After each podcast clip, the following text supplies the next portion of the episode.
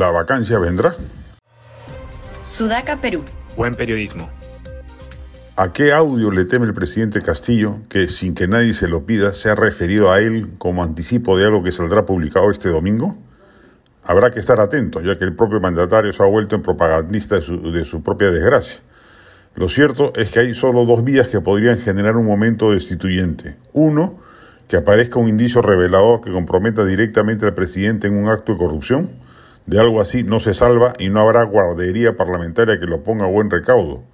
La presión ciudadana sería tan fuerte que el escándalo se lo llevaría de encuentro. Le ocurriría lo mismo que a Pepe Calle y a Vizcarra, que salieron bien librados del primer intento de vacancia y al segundo salieron del poder, uno por renuncia y el otro masivamente espectorado.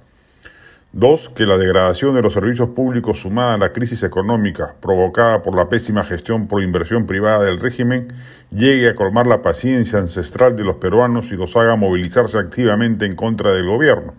Hay, hay que considerar además que ya hay dos grupos contrarios al gobierno que ven en las calles una vía, la derecha tradicional y la izquierda caviar.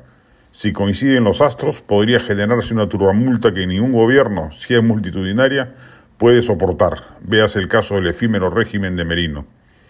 Castillo, por su desprolijidad en el primer caso y por su ineptitud en el segundo, va camino a ello.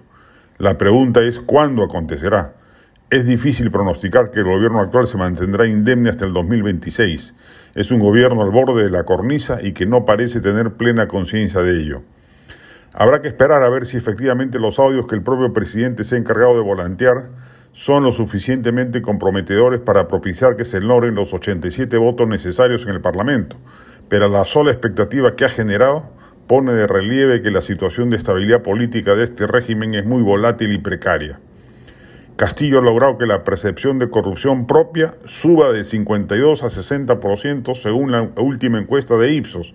Está al borde de una situación que un escándalo podría gatillar y que en términos políticos podría hacer que algunos parlamentarios de sus aliados o del propio Perú Libre rompan el hasta ahora monolítico frente de 44 votos de apoyo político al gobierno con los que cuenta en el Congreso, 32 de Perú Libre, 7 de Perú Democrático y 5 de Juntos por el Perú.